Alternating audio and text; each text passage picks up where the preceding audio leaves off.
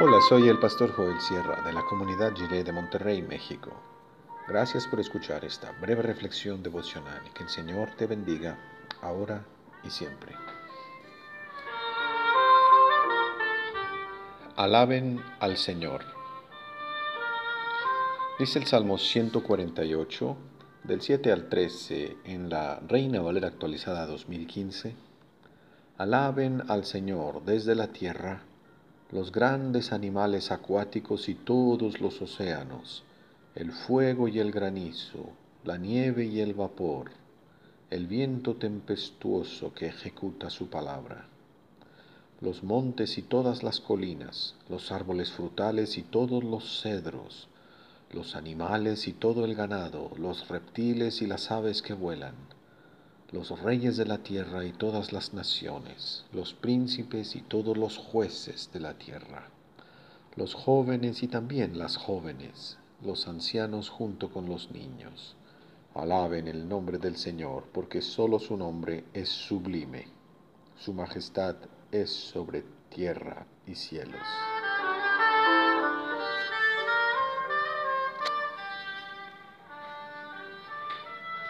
La buena noticia de gran alegría es que para nuestro bien Dios se encarnó en el Señor Jesús. Nos ha nacido un Salvador que es el Mesías, el Señor.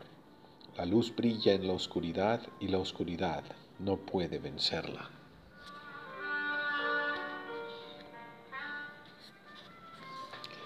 En uno de estos días de vacaciones vimos un par de películas japonesas de dibujos animados.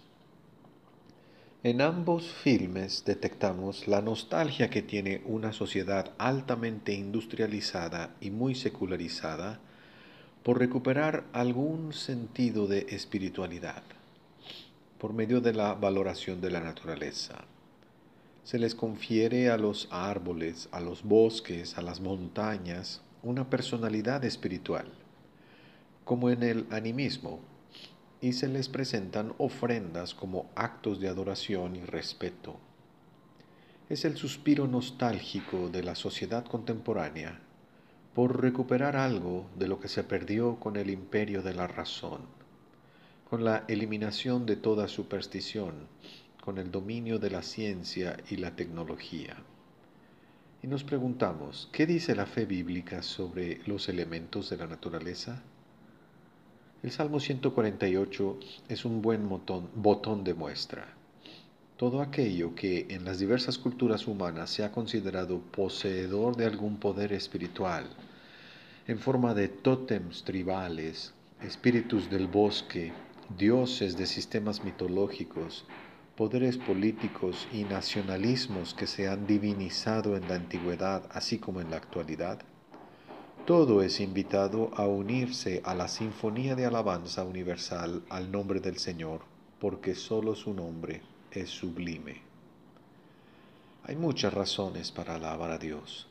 Tenemos mucho que celebrar. En Navidad cantamos Gozo al mundo, el Rey de Reyes nació. En Resurrección cantamos Resucitó la nueva edad. La encarnación y la resurrección son eventos cuya importancia no alcanzamos a calcular.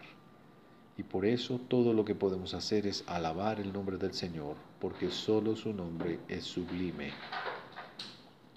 El Dios que creó los monstruos marinos, los animales salvajes, los reptiles y los seres voladores, los bosques y las montañas, los elementos naturales y la realidad política, toda la vida de la biosfera y toda la vida humana, ese Dios nos invita a entrar al nuevo año, un año lleno de promesas y posibilidades. Dios nunca nos dice que todo será perfecto, pero promete estar con nosotros en todo lo que encontremos en el camino.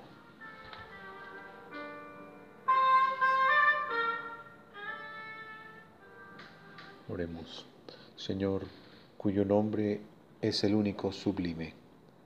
Entramos al año nuevo con esperanza.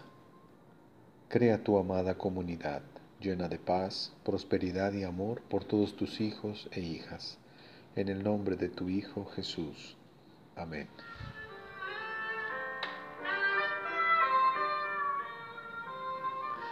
Amemos con todas nuestras fuerzas, sin remilgos. Seamos el pueblo de Dios en el mundo.